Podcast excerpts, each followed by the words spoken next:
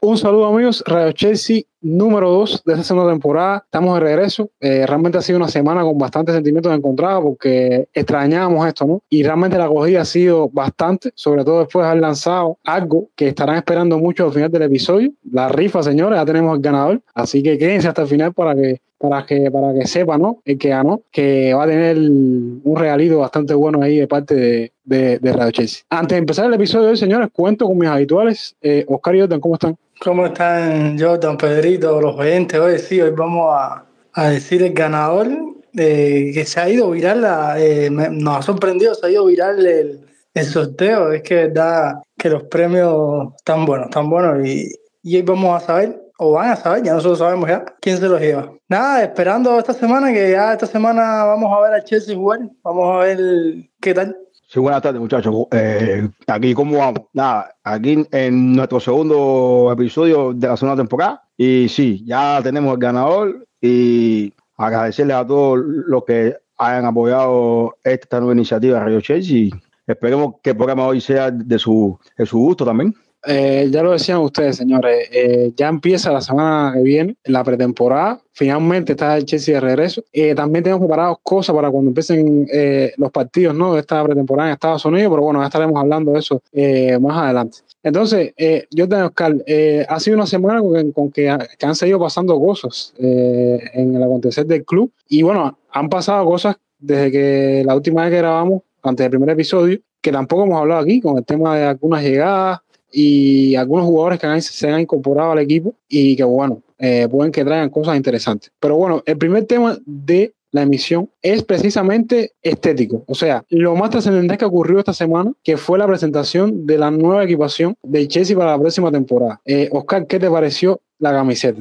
Yo solo estuve comentando, me pareció muy bonita la camiseta, la verdad. Hay personas que, que no le gustaba, pero es normal que casi siempre cuando el Chelsea eh, cada temporada lanza una camiseta nueva, siempre hay personas que le gustan, otras que no. Por lo menos para mí, eh, a mí, una de las que más me ha gustado realmente desde que yo le voy a Chelsea, me ha gustado bastante. Me ha gustado eh, los detalles innovadores que ha tenido, como el tema del escudo, que es de, como dorado, un color así brillante, no es lo que estamos acostumbrados, no es el escudo como tal eh, que estamos acostumbrados a ver. Y, y el tema también que no hay patrocinador todavía y la camiseta sin patrocinador se ve bonita. No sé si es la novedad. Y yo sé que esto es negocio y al final el, el Chelsea necesita tener un patrocinador.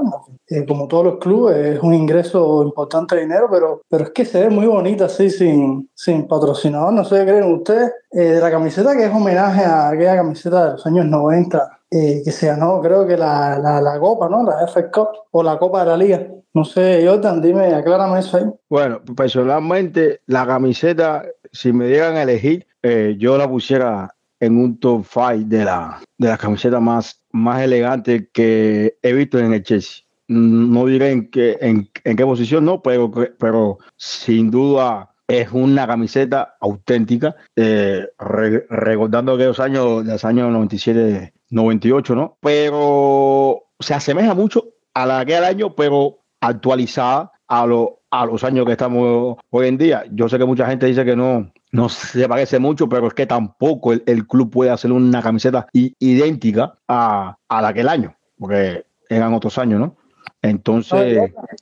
Eh, eh, decir, decir, acerca de la semejanza, que, que eso mismo tú estás comentando, que mucha gente dice que no se parece. Hay que, hay que también decir que, que Nike siempre saca, cuando a la hora de, de diseñar las camisetas, todas tienen un patrón y, dentro de ese patrón es que el club puede modificar, pero manteniendo el patrón original. Por ejemplo, eh, ninguna camiseta Nike esta temporada sacó eh, modelos con cuello, por ejemplo. Todos tienen un cuello, si se dan cuenta, fíjense, las de Tottenham, Barcelona, tienen un cuello parecido. Entonces, dentro de ese patrón, el Chelsea la modifica y ahí es donde le da detalles de las mangas y eso, que es si, es, si es haciendo referencia a aquella camiseta de 1998. ¿Entiendes? Para que sepan por dónde viene la cosa. Sí, sí. El, lógico, eso es un, es un producto, es, un, es una base ya con el, con, el, con el diseño del producto y a partir de ahí es que le hacen eh,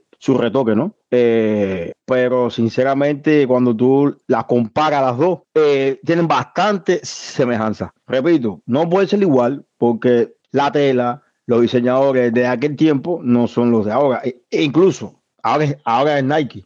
En, en aquel tiempo no era Nike, era, era Umbro. So, no son otras cosas, pero me encanta la camiseta. Me encanta la camiseta y sinceramente creo que puesta se ve se verá mejor. Bueno, ya lo usted, ya lo decían ustedes, señores, eh, una camiseta que igual, coincido con ustedes, para mí las preferidas que he visto desde que se iba a Chelsea. Y como estaban diciendo, es un homenaje a la camiseta de la temporada 97-98 y algo también importante que es un homenaje a la gloria en esos años o en esa década de, de Gianluca Vialli, señores, como entrenador. Una figura en el Chelsea que antes de Jan Mourinho había sido el entrenador más ganador. Creo que es un lindo, un lindo también detalle que le agregaron a esta camiseta, ya que el año pasado, eh, bueno, se produjo el fallecimiento para mí prematuro, ¿no? Esta leyenda. Y bueno, ese es otro valor añadido. Y lo que decía Oscar, con esa camiseta se ganó, o sea, la camiseta icónica de los 90, se ganó la Copa de, la Liga y la Recopa de, la, de, la, de Europa, de la UEFA en, el 97, 90, en la temporada 97-98. Y además de eso, a la temporada siguiente se ganó eh, la Supercopa ¿no? de la UEFA también. Entonces, nada, creo que fue un detalle interesante. Hay que decir también que Nike desde la temporada pasada viene incluyendo detalles históricos del club, porque la, la, temporada la, temporada pasada fue también un homenaje, eh, Jordan, tú que estás más ducho en ese tema, a una figura importante del club. Sí, eh, la temporada pasada fue un, homenaje a, a, Ted, a Ted Drake, eh, un, un DT que tuvo Chelsea que le, le llaman el que el revolucionario del Chelsea Football Club a partir de de ahí fue que Chelsea cogió otra cara. E incluso eso, esos colores azules que vemos hoy en el Chelsea, él fue el que, los implementó. El que los implementó. Incluso, ahora que hablas de, la, de esa, también recordar que nosotros hicimos una edición especial a la, a la FA Cup de 1970. Aquella camiseta enteriza azul eh, con el Nike sin patrocinador. So, que ya Nike ya viene trabajando, no, no es sorpresa, ya viene trabajando de, de, hace, de hace tiempo con el Chelsea, con, esta, con estas cosas de reconmemorar ciertas décadas que ha pasado el club.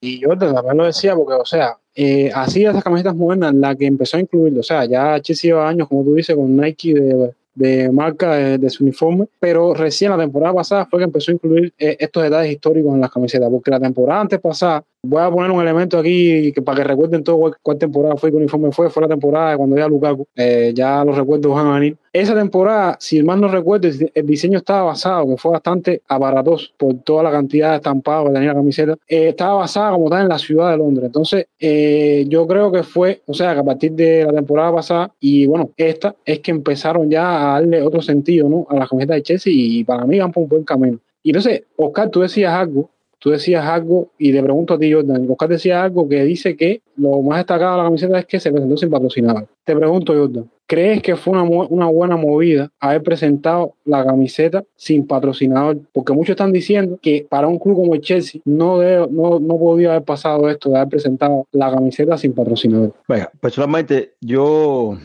yo hice un tweet hace poco de, sobre eso. Mira, primero, a mí no me molesta para nada que la camiseta sea presentado sin patrocinar. No me molesta. Segundo, yo siento como una, una estrategia. Incluso si tú vas a comprarla, no está disponible hasta agosto. Entonces tú, tú, te puedes preguntar por qué no está disponible hasta agosto. Entonces, ahí hay algo. Pero quisiera decir algo importante, porque esto de las camisetas sin patrocinadores puede sorprender de que, ah, pero el, el Chelsea, un club como Chelsea no debería hacerlo y puede ser nuevo. No, mira, yo hice una lista de, de equipos que presentaron su camiseta eh, sin, eh, sin patrocinador. La Roma, que, que después de 30 años volvió a, a, que, a que Adidas fuera su, eh, su diseñador, no tienen patrocinador. El Nottingham Forest en su en su, en su, en su temporada debutante no tuvo patrocinador. Ojo, ojo, este tampoco tiene patrocinador porque sacaron la camiseta hace unos días. No, no. Y tampoco tiene. No tiene patrocinador. El, el Barcelona, el Big Dream del Barcelona del año 92, no tuvo patrocinador. Pero no es que no tuvo en su presentación, no jugaron toda la temporada. Sí, el patrocinador. El Inter de el Inter de, eh, Milán En, el año 1970 tampoco tuvo ese patrocinador. El Arsenal del año 1990 tampoco lo, tampoco lo tuvo. Los Hammers en el año 97-98 y en el año 2007-2008 tampoco, tampoco lo tuvieron. Entonces, esto te da algo de que no es nuevo. Lo que pasa es que yo creo que el, el club, según eh, mi teoría, puede estar buscando no tanto que sea dinero, sino tantos años. Porque, a ver, me explico. Si tú vas al mercado y tú buscas un patrocinador por cinco años a 100 millones, eh, a 100 millones son 20 millones por año. Pero tienes cinco años asegurados. Sabes que vas a ganar 20 años, eh, perdón, 20, 20 millones cada año por cinco años. Son, tienes cinco años asegurados. ¿Qué es diferente a que vayas al mercado, busques un patrocinador de 100 millones por dos años? Ok, tú, eh, tú digas, son 50 millones por año, pero cuando pasen dos años tienes que volver, tienes que volver al mercado y va a pasar lo que está pasando ahora, volver a negociar y volver a buscar otro contrato. Entonces, es mejor asegurarse que tener que ir al mercado el año que viene y después volver a ir el año que viene. Porque eso, la, los patrocinadores te dan un buen dinero, pero tiene que ser una, un contrato multianual. No, y Jordan, algo que decías es interesante. Eh, esto, esto, esto es un tema que la gente, mucha gente no entiende. Patrocinador, señores, no es más que que se vea bonito en la camiseta. Eso es lo primero. Y desde el punto de vista de negocio, por ejemplo, la temporada pasada, a finales de la temporada, si recuerdan, ante la final de Champions, el Inter no tuvo patrocinador. O sea, el último partido, el último, si buscan una foto, el último partido del Inter en, la Serie fue sin patrocinador. Y la Roma, al final de la final, igual al final de la temporada, también se quedó sin patrocinador. Pero el punto no es ese. El punto es el por qué eh, se quedaron sin patrocinador. No fue que terminaron contrato, es que habían sufrido los dos equipos impagos por parte del patrocinio que se encontraban en sus camisetas.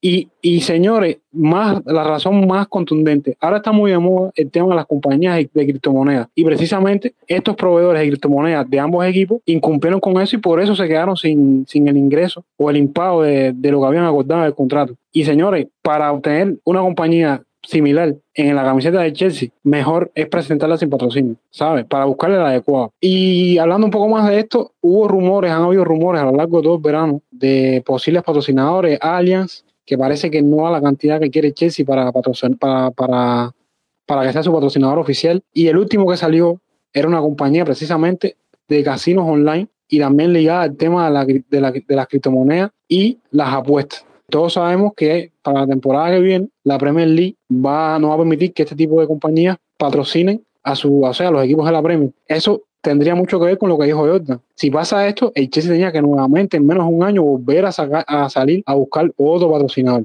Y todo el tema con esta compañía que se, hablaba, se denominada Stoke, que es la que eh, precisamente patrocina ahora mismo la camiseta del Everton, eh, generó mucha, contra, mucha contradicción por esto que estoy comentando, la Premier League, y también porque precisamente la fundación de Chelsea ha realizado muchas campañas en contra de este tipo de compañía. O sea, iría incluso en contra de la ideología que está intentando plasmar ¿no? la fundación de Chelsea en sus nuevas generaciones, porque se han opuesto abiertamente incluso figuras de jugadores de Chelsea a como tal el rol que tienen estas compañías de apuestas en las nuevas generaciones, ¿sabes? Y entonces como que muchas cosas no encajaban ahí y realmente yo prefiero que lo hagan hecho así sin, patrocinador para encontrar a la compañía idónea, ¿no? Para simbolizar a un club como es el Chelsea Fútbol Club. Y eso creo que la gente tiene que entenderlo de esa forma, más allá de la premura, ¿no? Porque tener ya delante de la, de la camiseta un nuevo patrocinador. Entonces, señores, ya cerrando este último, este tema de, de la camiseta, Oscar, nota a esta camiseta en base 10. Eh, yo le doy un 9, me gusta como les dije, una de las que más me ha gustado. Le doy nueve. Tengo miedo de ese patrocinador porque en dependencia del patrocinador también puede cambiar la estética de, la camiseta. Tengo miedo que, que pueda arruinar un poquito el diseño, pero bueno, ya digo, así como está eh, sin patrocinador, eh, le doy nueve. Jordan. Nueve, le doy nueve. No lo doy diez porque si nadie lo hubiese hecho con cuello, fuera diez. Pero lo, doy 9 porque, repito, está top 5. Bueno, yo sí le voy a dar 10 porque para mí es la mejor que ha hecho, la mejor que ha hecho Nike eh, a Chelsea. Y nada, me gustó mucho, me gustó mucho el concepto, me gustó mucho el uso, el uso que le dieron a ciertos elementos. Entonces, nada, yo sí le voy a dar 10. No todo puede ser perfecto. Y, y bueno, aunque 10 sea la perfección, para mí está bien así como está. Entonces, señores, nada, cambiando ya, eh, dejamos de lado este tema de las camisetas y la estética, un tema que hemos tocado poco aquí, de hecho, y vamos a, a ¿no? en ya lo que, señores, eh, se viene ¿no? para la próxima temporada. Y creo que lo primero es empezar por precisamente los nuevos nombres que se han incorporado. No han sido muchos, pero han habido jugadores interesantes ¿no? que se han incorporado al club en, en el verano y algunos incluso estaban pendientes de, de la temporada pasada. Entonces, eh, creo que es momento de hablar, por supuesto, de los fichajes de Nicolás Jackson, señores, y Christopher en Kun. Jordan, te pregunto, con cada uno, ¿cuál crees que ha sido el objetivo del club para haberlos traído al equipo? Primero, sabemos que, que en Kunku es un fichaje ya de la que estaba que está cerrado la temporada pasada. Eh, no se había hecho oficial, pero todos sabíamos ya que, que, eh, que estaba cerrado. Es un fichaje que, que, la, eh, que lastimosamente no se pudo ver en el Mundial por, por aquella lesión, pero me parece algo que le hacía falta al club. Es un, para mí es un, como se dice, el playmaker, es un jugador que te puede traer de todo, de hasta goles, asistencia, eh, regate, velocidad, pase, todo. Para mí un jugador se ha convertido en un jugador muy completo. Pero cualquier entrenador hubiese traído a Encunco. Ahora, Nicolás Jackson, yo, yo he escuchado a muchas personas que dicen que es una apuesta para ver cómo sale. Y sinceramente yo no, yo no lo creo así. Para mí, Nicolás Jackson es un fichaje a lo Pochettino. Es un, no es un fichaje que llegó extrañamente. Sí, es un jugador joven que todavía no ha dado casi nada en el mundo del fútbol, más aquellos meses de que anotó 12 goles. Pero, pero, pero ¿qué pasa? No es un jugador que va a llegar para, para, para probar a ver si puede rendir o no. No, es un jugador pensado por, por, esta, por esta directiva y por Pochettino. Nadie directamente va al Villarreal y paga una cláusula por un jugador de la nada. Un jugador que estudiaron, que vieron su, eh, su médica, estoy 100% convencido que usaron el Big Data, porque cuando tú ves todas las estadísticas y más, y más los goles esperados de él, te sorprende mucho. Entonces es un jugador analizado, pensado, y creo que todos estuvieron en el mismo lugar que había que, había que traerlo. Ahora, el rendimiento ya se, ya se verá con el pasar de los meses, pero no es un jugador al azar. Oye, Oscar, y te pregunto a ti, porque han habido debates aquí antes de entrar ya como tal en el perfil técnico de ambos jugadores. Primero con el, fichaje en Kunku. ¿Cómo tuviste, cómo tuviste? O sea, en Kunku, como dijo Jordan, se fichó en la temporada pasada por un precio que ahora tú me estarás diciendo, pero si tú lo comparas con ciertos jugadores que llegaron del mismo equipo en Kunku a la Premier League, inferior. Y en aquel momento, cuando se fichó, todavía había muchos jugadores en el Chelsea y ahora parece llegar como anillo al dedo, porque ya no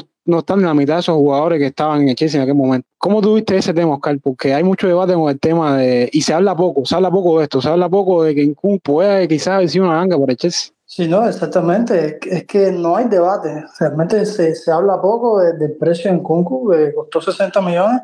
Y analizando cómo están los precios hoy en día, todo, todo parece indicar que es una ganga. Hay que ver también qué pasa con el rendimiento, ¿no? No podemos decir si es mucho o poco, porque ya cuando se acabe la temporada podremos dar ese análisis final.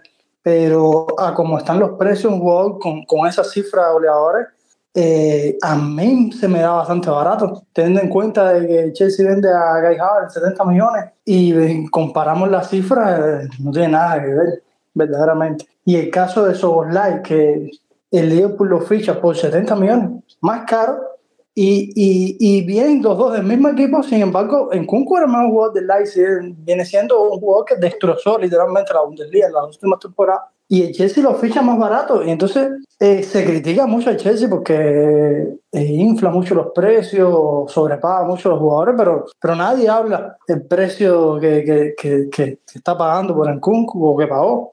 Y, y creo que por lo, por lo que viene siendo este mercado de fichaje, hasta el día de hoy todavía yo creo que puede haber alguna sorpresa con, con algún que otro precio, porque todavía hay nombres ahí en el aire, pero hasta ahora Chelsea no ha gastado mucho, mucho dinero en, en fichajes y en jugadores muy interesantes. Y ojo, jugadores que pueden para mí sorprender, como es este, este caso que estamos hablando de, de Nkunku y de Nicolas Jackson, incluso que vamos a hablar un poquito más adelante también de No, y Oscar, eh, el punto de esto es que mucha gente, o sea, cuando se fichó a Enzo Fernández por lo que se fichó y a Mudrik por lo que se fichó, eh, ya todo el mundo se quedó con mal en el cuerpo de la crítica de Chelsea, que se está invirtiendo a lo loco y tal, pero eh, la realidad es que cuando Chelsea, Chelsea se anticipó en el mercado a un jugador con por Kunku. No, es que nadie, es lo que estamos hablando, nadie, se habla poco de fichaje en Kunku. No sé si es porque ya las personas tenían ya interiorizado que iba a llegar a Chelsea desde hace meses, pero se habla poco de que mm, se puede decir que es más jugador de la Bundesliga. eso está claro, eso está clarísimo. Y, por 60 millones. Entonces nadie habla con el Chelsea recordar igual que él tenía una, una cláusula que, que era efectiva hasta 2026. Y lo que tú dices es fundamental, Oscar. Ellos se adelantaron a esto. Porque si en Kunku llega al 2026 en el Leipzig, hoy te costaría 100 millones. Vamos a ponerle 100 millones, porque ahora cualquier jugador de esa calidad empieza 100 millones. Pero no eso, es, yo le, yo le pregunto a ustedes, ¿ustedes creen que si, que si en el Chelsea hubiese ido por en Kunku, ahora en julio, en Kunku hubiese aceptado el Chelsea? Eso también es otro punto, ¿no? porque hay que recordar que Chelsea esta temporada no juega competiciones europeas. Y en Kunku terminó temporada, ya estaremos hablando de eso, pero terminó temporada dos o tres. Un jugador que había sido hace dos años el mejor, jugador de la Bundesliga. Yo creo que la idea hubiese sido otra, si, si, hubiese, si hubiese sabido que la temporada pasada de Chelsea hubiese sido esta. Es lo que, es lo que te digo. Yo personalmente creo que él no. A ver, y no es que esto puede sonar que, ah, y porque no estamos en Champions, él, él no lo eligió, entonces no tenía, nada, no tenía ganas de venir a Chelsea. Esto, señores, esto es negocio. Y el jugador vela por sus intereses. Y un proyecto que tienes que plantearle, un, un buen proyecto para, para, para ganar los ojos. El entrenador tiene que plantearle cómo lo piensa usar, cómo lo piensa mejorar y qué es lo que quiere él. Yo te digo, para mí, el movimiento de, eh, de Nkunku, todo el mundo lo, lo, está pasando por alto. Pero si tú te pones a analizar, es, fue una de las mejores tácticas maestras de la directiva junto con todos los clubes. Yo cojo todos los clubes del, del mundo y lo que Chelsea hizo por Nkunku yo lo pongo en el top 3 de fichaje. No, no, estoy completamente de acuerdo contigo, Jota. Estoy completamente, eh, completamente eh, de acuerdo contigo porque, bueno, eh, el City hizo algo parecido con, con Haaland la temporada pasada. Y nada, yo creo que en Kunku no, a no es Haaland, es otro tipo de jugador, pero estamos trayendo, estamos hablando que estamos trayendo una estrella, aunque sea la Bundesliga, lo que quieran decir, de la, de la, de la Bundesliga. nada, ¿cómo no ilusionarse? ¿Cómo fichar a este tipo y más a este costo? Pero bueno, vamos a hablar entonces ya con base. Oscar, empezamos por Encunco y vamos para, para Nicolás ¿Qué puede aportarle, o sea, qué puede aportarle a Chelsea eh, un jugador como Encunco y sobre todo, ¿no? Eh, ¿Con qué números viene de, de? No, Encunco sobre todo viene a cubrir eh, todas estas salidas de jugadores en ataque que se han dado esta temporada y es un jugador que, que ha jugado en todas las posiciones de, de lo que es como atacante. Ha sido mediocampista eh, media punta, ha sido segundo delantero, extremo, incluso ha sido hasta delantero centro. Y, una de las cosas que más, que más importante que tiene y que más el Chelsea necesita es que tenga mucho gol. Viene de hacer cifras eh, bastante importantes en la temporada pasada, es decir, la temporada pasada, no, la antes pasada, donde fue MVP de, de la Bundesliga, hizo 35 goles en, en todas las competiciones. Sí, estamos hablando de unas cifras eh, de, delantero matador, sin, sin él serlo, ¿no? Sin él ser un 9 puro, pero eh, fue una locura, el escándalo. Y la temporada pasada, a pesar de que estuvo eh, gran parte de, de, la temporada lesionado, aún así en todas, las, en todas las competiciones logró hacer 23 goles. Yo creo que sobre todo, analizando las cifras de todos los atacantes de Chelsea juntos, la temporada pasada, yo creo que no era ni a la mitad de, de, esa cifra. Así que eh, yo creo que lo más importante que, que, que, le va a aportar a Chelsea es eso, gol y en ataque, que es lo que más necesita este club. Y, y, lo mejor es que viene a jugar con un entrenador que, que sus equipos eh, juegan bien y, y, que Pochettino en este caso le ha dado un salto de calidad en cifras goleadoras a jugadores eh, como ha sido el caso de Harry Kane, de, de Robinson, incluso de Dele Alli. Entonces, a me parece que un fichaje que le viene como anillo al dedo a, a Pochettino, la verdad. tú lo mencionabas, Oscar, y Jordan lo dijo hace tiempo, es un jugador, eh, hace un rato, eh, es un jugador que, que, que, es muy versátil. Ese es el primer punto que creo que puede eh, beneficiar al Chelsea, tener un jugador que puede cubrir casi todas las posiciones de ataque, no todas al mismo nivel, pero igual por ahí eso es importante. Y Oscar, tú mencionabas algo interesante de la temporada pasada.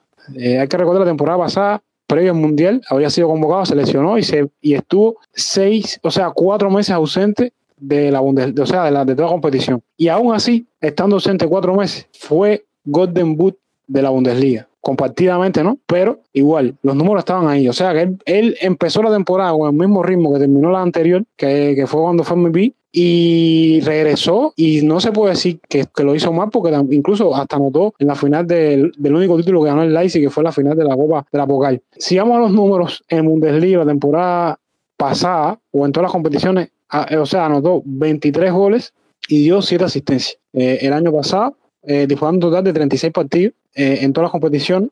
Y no solo eso, señores. La temporada anterior, que fue, era la que mencionaba Oscar, que fue en la temporada donde fue el MVP de la Bundesliga, solamente en Liga anotó 20 goles, que fue el cuarto, el cuarto en, ese, en esa cápite en, en la liga. Dio, repartió tres asistencias, segundo lugar en esa cápite creó 33 ocasiones de gol, su líder en esa capital también en la Bundesliga. Es un jugador que, como estamos diciendo, destaca mucho por generar juego dentro de, del área rival y de hecho fue el segundo en toques en cancha rival de la Bundesliga, de toda la liga. Y además de eso, fue cuarto en dribles completados en la liga. O sea, estamos hablando de, unos, de una estrella para mí, que su punto máximo fue la temporada que hace dos temporadas, pero que bueno, esta temporada tampoco se queda atrás. Incluso, incluso, desde 2021, ningún jugador ha contribuido ni ha anotado más goles en Bundesliga que en Kunku. En total tiene 36 goles y 17 asistencias. Es lo que estamos diciendo. Nos hemos llevado probablemente al mejor jugador de la Bundesliga de las últimas dos temporadas. Y si no es el mejor, el segundo mejor.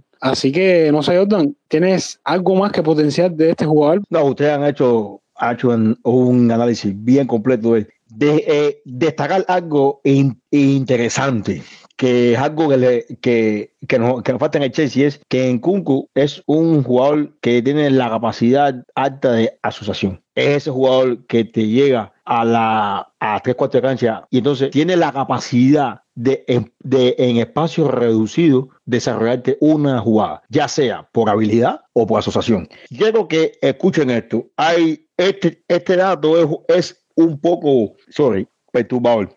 En Kunku eh, el año pasado hizo 25 apariciones en la, Bundesliga, donde anotó 19, 16 eh, goles, promediando un gol cada 119 minutos. Pero cuando tú haces una tabla y pones las contribuciones de gol, exceptuando los penaltis, no vamos a contar los, penaltis, las contribuciones de gol, por 90 minutos en la temporada de que Nkunku debutó en Alemania. Esto está fuerte. Vamos a compararlo Nori Magueke, Christian Pulisic, Kai Havertz, Mudri, Mason Mount, Hudson Odoy, Timo Werner, Joao Félix, Sille, Sterling, Oliver Giroud y Tami. Son todos los delanteros que han pasado y Lukaku. Son todos los delanteros que han pasado por el Chelsea de que llegó, ¿verdad? En Kunku promedia, si penalti, 1.9 goles cada 90 minutos o asistencia, contribución de gol. Tú sabes quién es el segundo que le sigue. Es Tammy Abraham, pero no es que esté ahí Taimi promedia 0.7, que significa que en Kunko saca una 1.0 de contribución de gol cada 90 minutos a Tami. Y el tercero que más le sigue, el tercero que más le sigue es, te va a sorprender, Christian Pulisic con 0.4. Ya después viene, Sterling, Giroud y sigue. Pero la diferencia de Enkunku en esta tabla es tan amplia que hace ver a los demás delanteros que tuvo el Chelsea mediocremente. Eso te da la idea que no solo es aquel rematador, sino Enkunku en su, en su juego ha, ha evolucionado. No era aquel muchacho del PSG que, que llegó verde, que era un, era un mediapunta de más regate, ya se ha vuelto un creador, un finalizador y ahora tiene la capacidad esa de ser un jugador sumamente completo. Ok, nos podemos asustar. Tuvimos a Timo tuvimos a Kai que venían con números brutales de la Bundesliga, pero no sé qué creen ustedes y ustedes me digan, el, high de Kai y Timo Werner no, no, es, no es tan, está tan, está muy por arriba de high que hay con el Kunku. Porque creo que siendo alemanes y siendo jugadores que los miraba casi todo el mundo, la gente esperaba que llegaran a, aquí y la reventara. En Kunku, siendo prácticamente de la misma calidad que yo, no, no noto que haya tanto high con él y eso lo puede ayudar mucho. También el precio que se pagó por él no es un precio elevado, también lo puede ayudar. No, y, y eh, es que te, está muy relacionado con lo que decíamos. Al final, te digo, la diferencia con Kai Havertz y Timo Werner, o sea, es sencilla, radica en que en Kunku pues, posiblemente era el mejor jugador de la Bundesliga. Y, y le digo, no hemos puesto tan buena suerte, sí, porque hay que buscar también todos los lados positivos de esto que todos sabemos que se perdió cuatro meses ausente por una lesión complicada, pero cuando regresó, terminó la temporada, por ejemplo, con ocho contribuciones goles en los últimos partidos. O sea, que no llega entre muletas, o sea, llega habiendo eh, recuperado un poco de consistencia después de un tiempo ausente eh, de toda competición. Entonces, nada, yo, yo les digo, tengo más motivos para estar motivado con él que para no estarlo. Aunque venga la Bundesliga, como sabe que dice la gente por ahí. Ojo, y, trae algo que no hace falta, que es los tiros libres. No tenemos un jugador. Eh, a ver, podemos tener un jugador. Ok, pensamos que en un momento sí pudo haberlo hecho. Ray James, Mason, que ya no está con nosotros. Eh, pero, Enzo Fernández, Enzo Fernández también. Eh, pero no, pero desde Marco Alonso yo no, yo no siento que haya un jugador que tú digas, o la, este tipo, o la meta al palo, o te la clava. Y en Cuncu trae eso. En eso. En es un excelente tirador de libre. Bueno, entonces, señores, nada, tenemos un jugador bastante. Yo creo que la palabra para, para describirlo entonces sería completo. Un jugador muy completo que llega al Chelsea.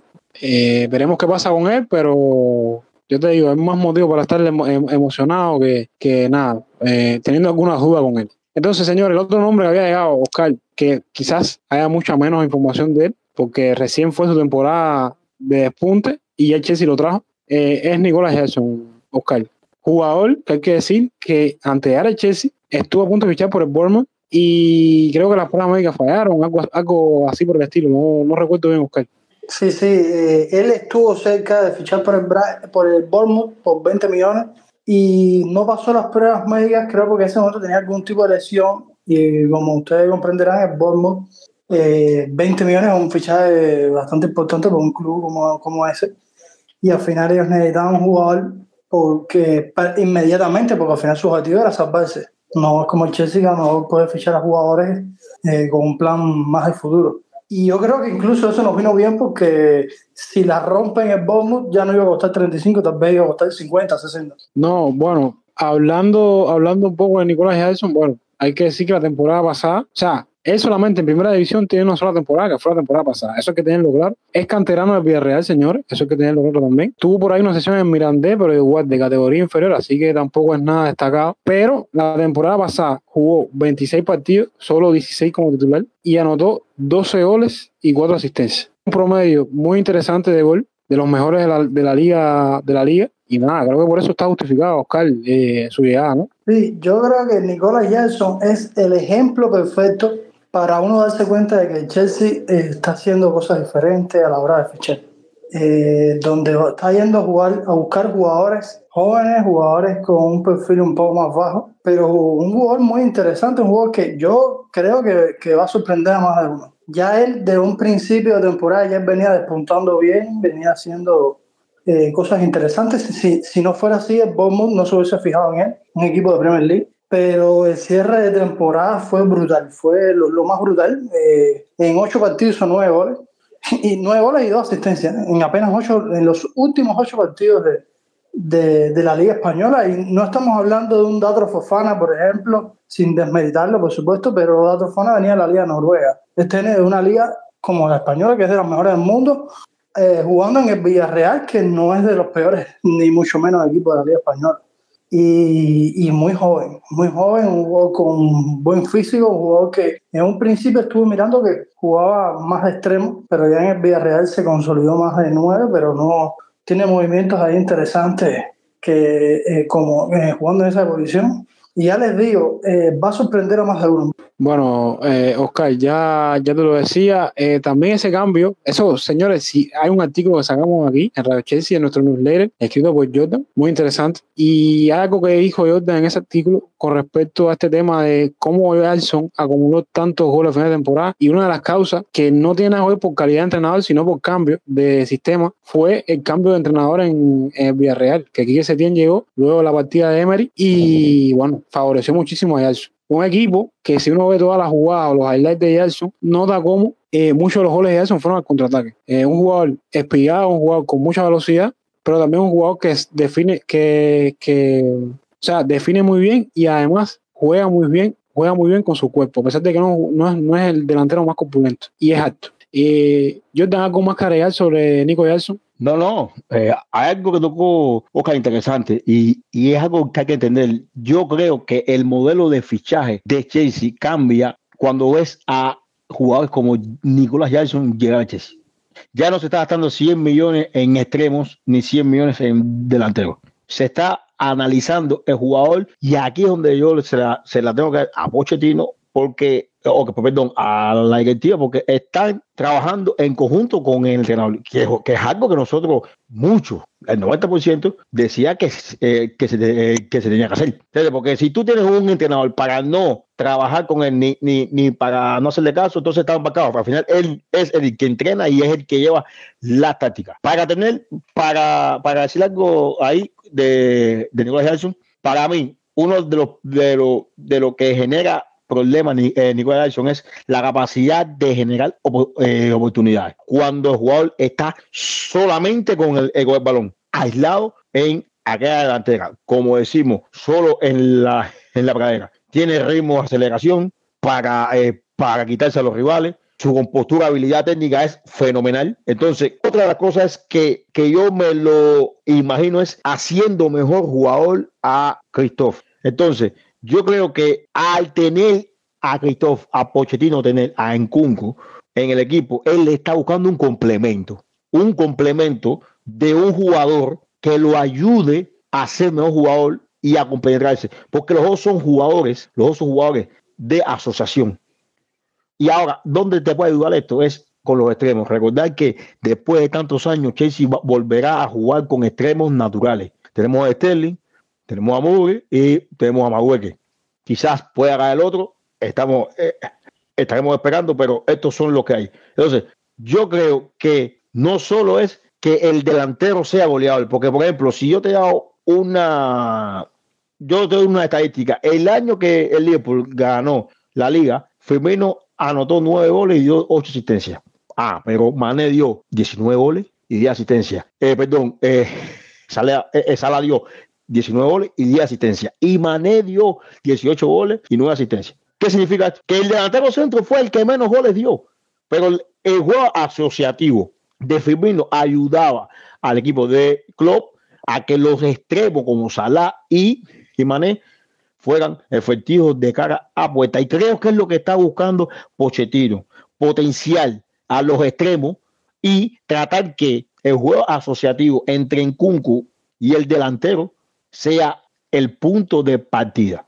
Y este muchacho es muy bueno asociándose. Tiene otras cualidades. En uno contra uno es fenomenal. El único jugador que anotó más goles después del regate que él, so, regateando y anotando, fue Vinicius, que anotó 12 goles después del regate, pero Nicolás Gerson anotó 10. De los 12 goles, 10 vinieron después del regate. ¿Qué significa? Que en los espacios cortos también te puede generar porque es efectivo en los regates. Entonces, por eso dije al principio que no es un fichaje a la, a la desmedida, sino que está bien, que está bien analizado y creo que, yo te digo, yo eh, me preguntaba un, eh, una vez cuál es, cuál es el jugador que, que, te, que te puede sorprender y yo lo mencioné. Yo creo que Nicolás Jackson, como, como dijo Boca, nos puede sorprender a todos y cuidado, no se busque más ningún 9 y sea él el titular. No, una cosa, eh, con respecto a eso que dijiste del 9, y, y, precisamente el debate que se ha generado esta temporada eh, con la búsqueda de un, nuevo 9, porque evidentemente ni Lukaku ni Aubameyang van a ser, eh, la gente no cuenta mucho con Broja como para que sea el 9 titular, lógico. Y mucha gente pidiendo a Blajo y otros nombres que han salido, pero yo creo que no, no estamos siendo conscientes de que a lo mejor el 9 puede ser Jason perfectamente esta temporada. La gente no ha, no ha hecho esa conciencia. Y, y, puede sorprender porque precisamente no hay ningún tipo de expectativas con él, no hubo de 100 millones, estrellas, que uno espere tanto. Y eso es algo también a favor. También puede ser Lukaku también. En fin, la gente no... no ver en el tema de Lukaku, lo de Lukaku, precisamente las últimas noticias con el Inter, eh, para mí ha sido bochornoso lo de este jugador verdaderamente bochornoso eh, y, y, espero que se, se, se, se, busque la manera, aunque sea cederlo a segunda edición, sinceramente.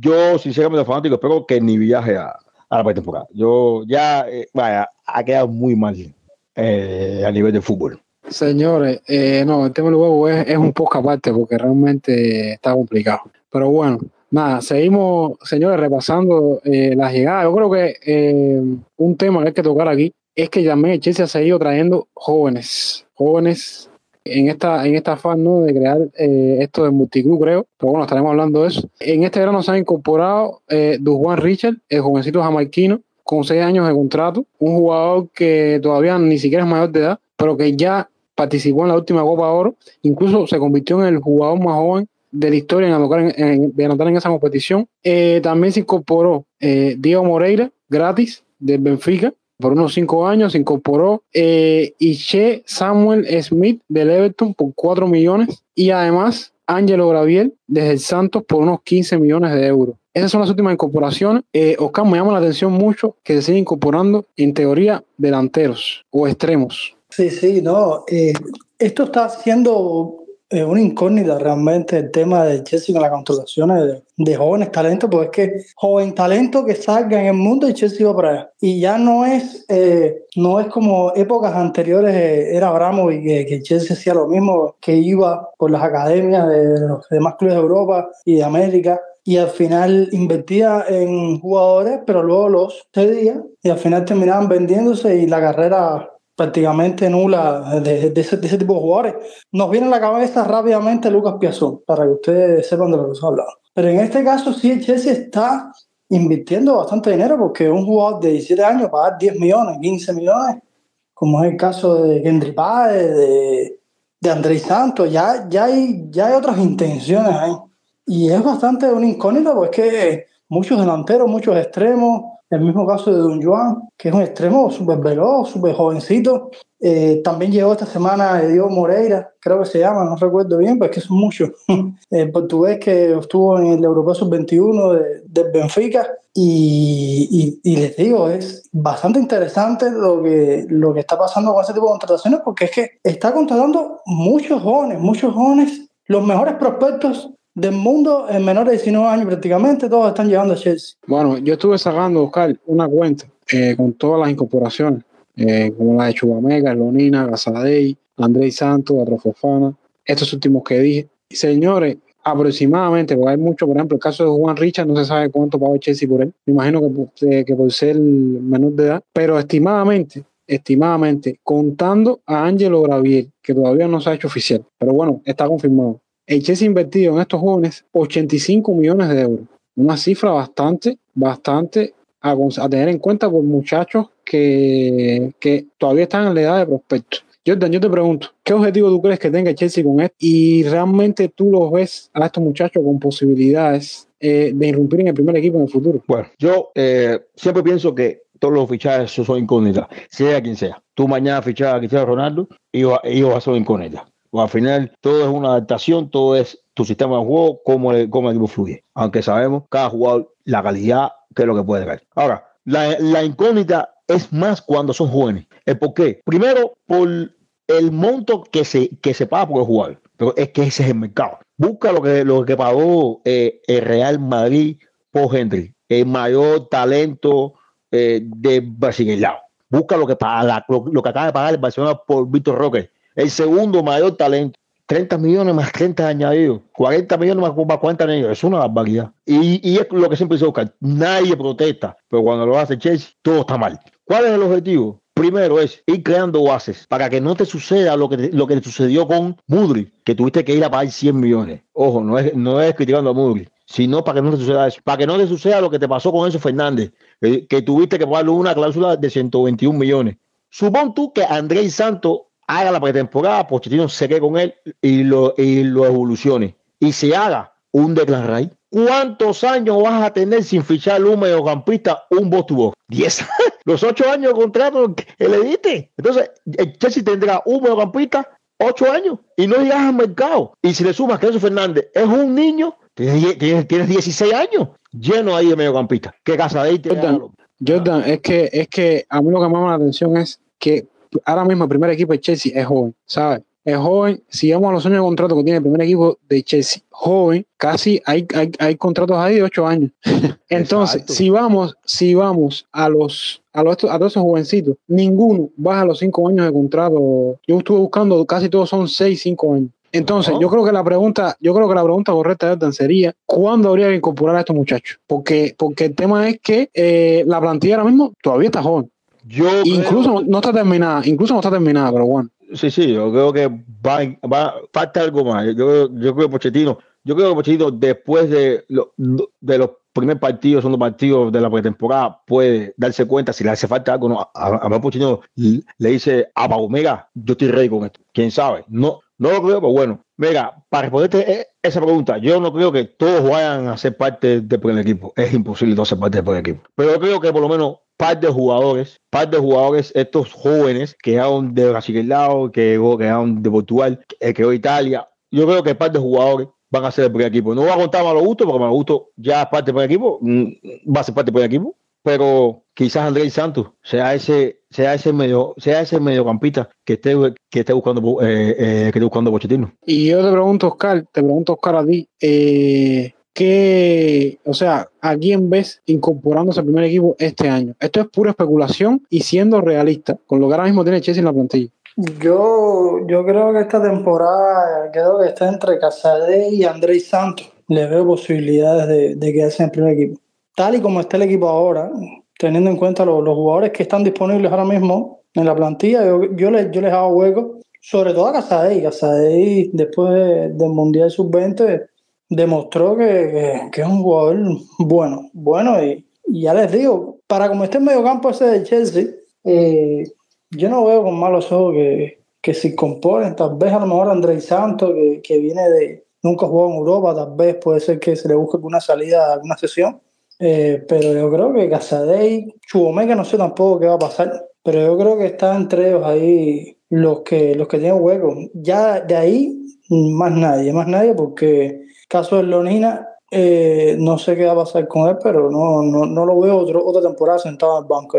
Los demás, y el resto son muy jóvenes, muy jóvenes. Kendry Pae, Dujuan Richard son jugadores son, no, no son ni mayores de edad todavía, así que con eso todavía hay que esperar. Y, y el caso de este de Moreira tampoco sé qué, qué, va a pasar con él, porque ya ese ya ha tenido actividad con el Benfica, por ejemplo, y no sé si también se le buscará una lesión, porque ya extremos ya es complicado hacerle hueco con todos los que hay. Y tampoco estaría tan seguro, Oscar, porque al final, con todas las salidas que han habido en verano, eh, ahora mismo tenemos en el equipo Madueque, Mudri, Jason o Nkunku si lo quieren poner por ahí, y Hudson Odoy a lo mejor, pero tampoco tenemos tanto efectivo en esa posición, así que a lo mejor alguno todavía puede tener un chance por ahí de, si, si impresiona en la pretemporada, puede que alguno se quede eh, por ahí. No, no, por eso es fundamental. Yo, disculpa, yo no creo, eh, en la delantera un año, un año entero sin Champions, jugando Copa y, Premier League. Eh, otro extremo más, veo complicado que tenga minutos ahí, la verdad, sinceramente. yo creo que eh, tenemos que prestarle mucha atención a esta, a esta pretemporada. Y volvemos a lo que siempre hemos hablado nosotros tres desde que, desde que estamos en esto, ¿no? Que mucha gente dice, pero la pretemporada, no, es que la pretemporada es algo interesante. El Chelsea ganó 10 a 9. Eh, eh, no es que el Chelsea haya ganado 10 a 9. Chelsea perdió 5 a 0. Ok, perdió 5 a 0. Pero vamos a analizar cómo se planteó el partido, qué alineación usó, eh, usó eh, Poch, cómo, cómo es, para eso es la pretemporada. Ver algo nuevo, intensidad, eh, siempre trabajar lo físico y cómo va acomodando a los jugadores. Incluso yo, soy partidario desde que en la pretemporada, dar, no darle tanto chance a los jugadores que tú no vas a contar con él. pero sí darle chance al que tú crees que se pueda quedar en el equipo y moverlo empieza y arrobarlo con los que tú sabes que van a estar fijos en el equipo, porque sabemos que hay jugadores que son fijos en el equipo. Entonces, la pretemporada es una parte de la temporada importante. Por algo existe. Si no, no existiera. Yo, yo le suelto a, los fanáticos de Chelsea que, que cojan serio la pretemporada. No tanto el resultado, sino en el planteamiento, en la, en la función de cómo el equipo se maneja. Ya lo vimos. Nos hicimos eh, lo, lo, de la vista gorda el año pasado y mira lo que pasó. Hasta que tuvo que salir tú y decir, jugamos a lo mismo porque tenemos lo mismo en plena pretemporada. No había ni empezado la liga, en plena pretemporada. Entonces, si los entrenadores se cogen esto en serio, ¿por qué no los jugadores se pueden coger esto en serio? Bueno, ya que entraste sin quererlo al último tema de, la, emisión, precisamente la pretemporada, porque ya, señores, la semana que viene, ya el día 17, estará volando el Chelsea Estados Unidos y ya el 19 de primer partido contra el Grexham. Eh, un equipo interesante, pero bueno, eso no, no es, el podcast no es para hablar de eso. Te pregunto, Jordan, siendo continuista contigo, ¿cuál debería ser eh, el objetivo para, yo diría que para pretemporada, pero sobre todo para una pretemporada, hablando en términos generales? Para mí, uno de los objetivos es eh, ahí, eh, creo que como yo siempre lo separo, grupo 1, grupo 2 y grupo 3. Ya Pochettino va a ir eh, eligiendo quién se va a quedar y, y quién se va a ir. Los cortes, yo siempre tengo los cortes. Después del primer partido ya habrá el primer corte. Eh, eso, eso yo creo, eso creo que tienes que, que irlo ya semitachando, porque lo que se ha ido ya es, es bastante. sí, pero bueno, eh, como decimos, ya se ha ido la madera vieja, por así decirlo. No que venga se ofenda, no es que han sido malos jugadores, sino que es la madera vieja que había que venderlo. Ahora, la parte física es muy importante. Creo que este cuerpo técnico sabe, lo sabe, y creo que es lo que más ha, trabajado. Fíjate tú que no, hemos visto muchos videos de, los jugadores tocando pelota, no, hemos visto muchos, muchos videos de jugadores en el gimnasio y corriendo. Creo que ha sido dos semanas de preparación física, que es muy, que importante, que, que nos ha golpeado mucho. Como dije, mover piezas en tu, en tu, en tu sistema. Es hora de cómo vamos a jugar. ¿Cómo vamos a, cómo yo quiero jugar? ¿Un 4-3-1, un 4-3-3, un 4-4-2 o un 3-5-2? Quiero, quiero el jugador. Quiero, es el, el, momento de decirle a este jugador, tú eres, tú eres doble pivote, quiero que subas un poco más, quiero verte un poco más arriba, ahí sí yo te puedo contar contigo para la temporada cuando alguien me falta en esta, en esta posición. ¿Entiendes? Entonces, es desarrollar el equipo, pero sin olvidar el objetivo, que es que funcione lo que tú vayas a hacer. Bueno, Oscar, te pregunto a ti entonces ahora. Eh, para este primer partido, ¿qué quieres ver en el equipo? Por lo menos lo, lo, lo, lo primero que quieres ver. Yo, no, yo quiero ver al Chelsea, que ya no aguanto más tantos meses. Eso es lo primero. Cuando veo esa camiseta azul corriendo por, por encima del cepa, ya yo voy a estar... No, no, en serio. Eh, ver primeramente qué, qué, nos va a traer Pochettino. Ya Pochettino ya ve qué, qué nos empieza a brindar, eh, ver los, todos estos jugadores jóvenes qué, qué hacen, porque va a ser importante para ellos. Ver si alguno tiene huecos, sobre todo el caso de los mediocampistas, eso que, que, hemos hablado ahí. Y ver más o menos la idea, la idea que, que trae Pochettino. Básicamente es eso.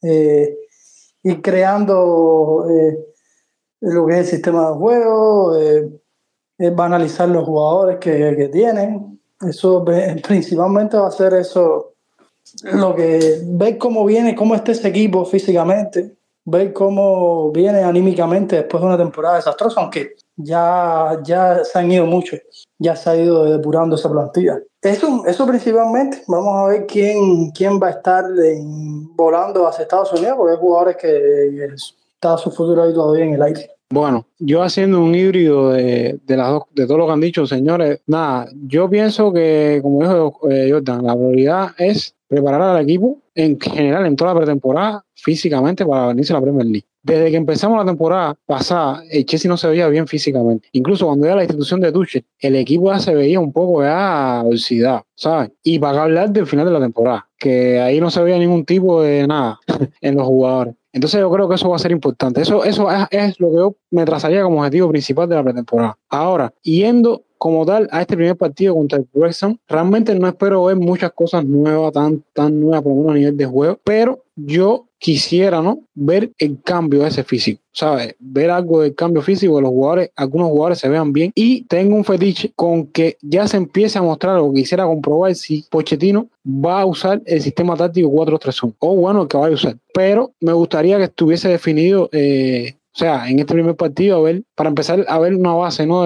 sobre lo cual se va a construir. Y bueno, hablando también de, otros objetivos generales, yo creo que también me, o sea, me gustaría, ¿no? No para este primer partido, pero por lo bueno para el segundo, tercero, quizás viendo un patrón de 11 titular para la temporada. No sé si estarán de acuerdo conmigo, pero eso es lo que yo trazaría para este primer partido y, en general para, para la pretemporada. Ya el ritmo de juego, el nivel de juego, creo que se va a ir cogiendo ya como cuando empiece la competición. Pero recuerden, pretemporada, como es tan sentar la base para la temporada. Por lo tanto, hay que definir cosas como 11 jugadores titulares, creo, jugadores no tan titulares y sobre qué sistema táctico se va a jugar. Yo creo que a partir de ahí lo demás se va cogiendo en el camino, porque recuerden que, que nada, Chelsea prácticamente va a empezar la pretemporada o esta temporada con un proyecto nuevo, porque al final se han ido, primero, muchos jugadores y segundo, realmente la temporada pasada no se puede decir que se ha construido mucho. Entonces, nada, hay mucho trabajo que hacer y, y bueno, como dijo Oscar, ya la temporada, ya la semana que viene estaremos viendo de regreso al equipo. Una información importante es que, según me confirma Jordan, según se dice, todos los partidos van a ser transmitidos por la aplicación. Mm, eh, bueno, para, lo, para los que están, para los que viven en, en Estados Unidos y en, y en, y en Reino Unido, perdón, el partido del martes 17 va a ser free por la aplicación. Ahora, para los que vivimos aquí en Estados Unidos, el partido que le sigue va a ser por ESPN Plus, el que tenga, el que tenga eh, ESPN, eh, lo puede ver. Y los otros dos son por Pickup y por Paramount. Eh, eso es para los que están en Estados Unidos. Y para los, y para los de England, pueden verlo por BBC Sport y por, y por Sky. Todos los demás países sí están para la región de la, de la aplicación. Bueno, señores, ahí lo dejó Jordan. Ya entonces, cuando empiece la, estos partidos, por supuesto, pues vamos a tener bastante análisis aquí. Tenemos algunas cosas preparando. Todavía no es nada oficial, así que por lo tanto, cuando llegue el momento, sabrán qué Radio tiene preparado para, para todos ustedes. Entonces, señores, vamos ahora a una pausa, señores, porque realmente ha sido, creo que una, una mitad bastante extensa de, de, la, emisión para entonces entrar en lo que todos están esperando, señores, el ganador de la primera gran rifa de Radio Chelsea. Regresamos en unos instantes.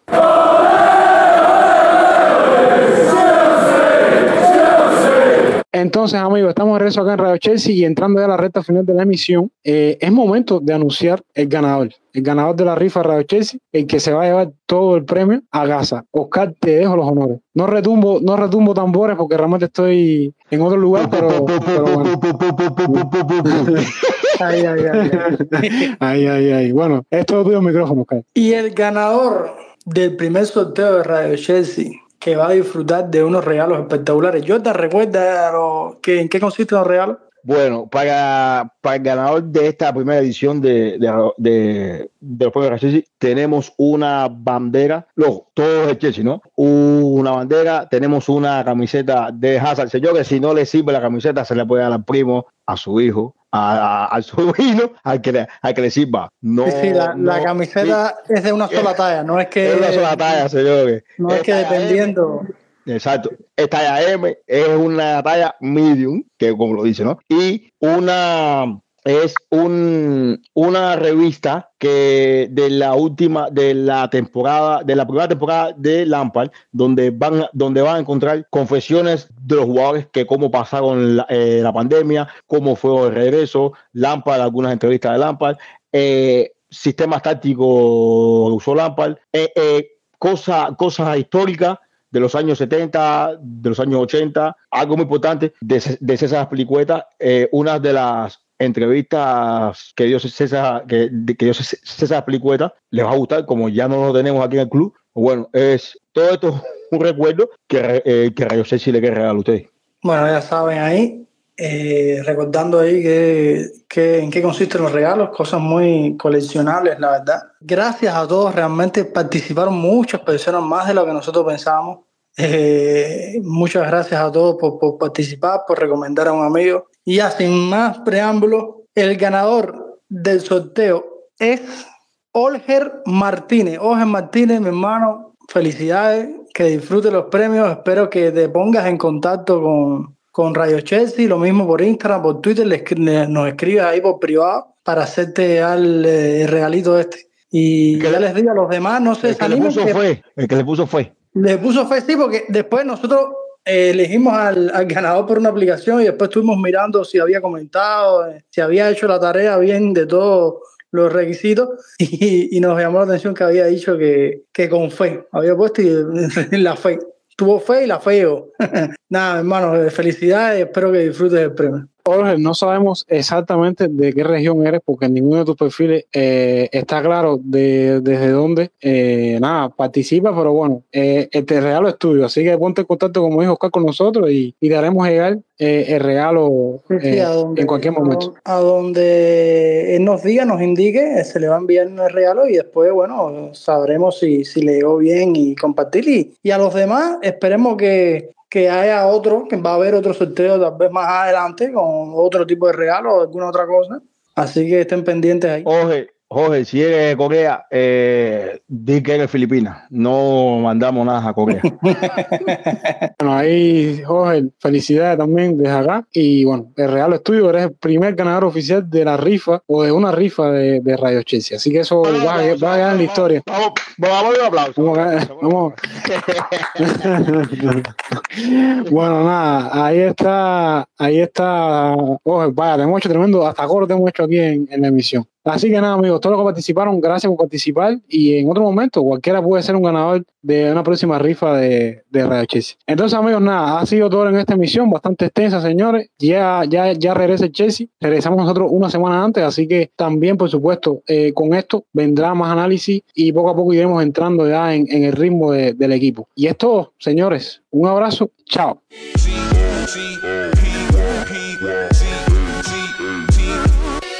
Roger that.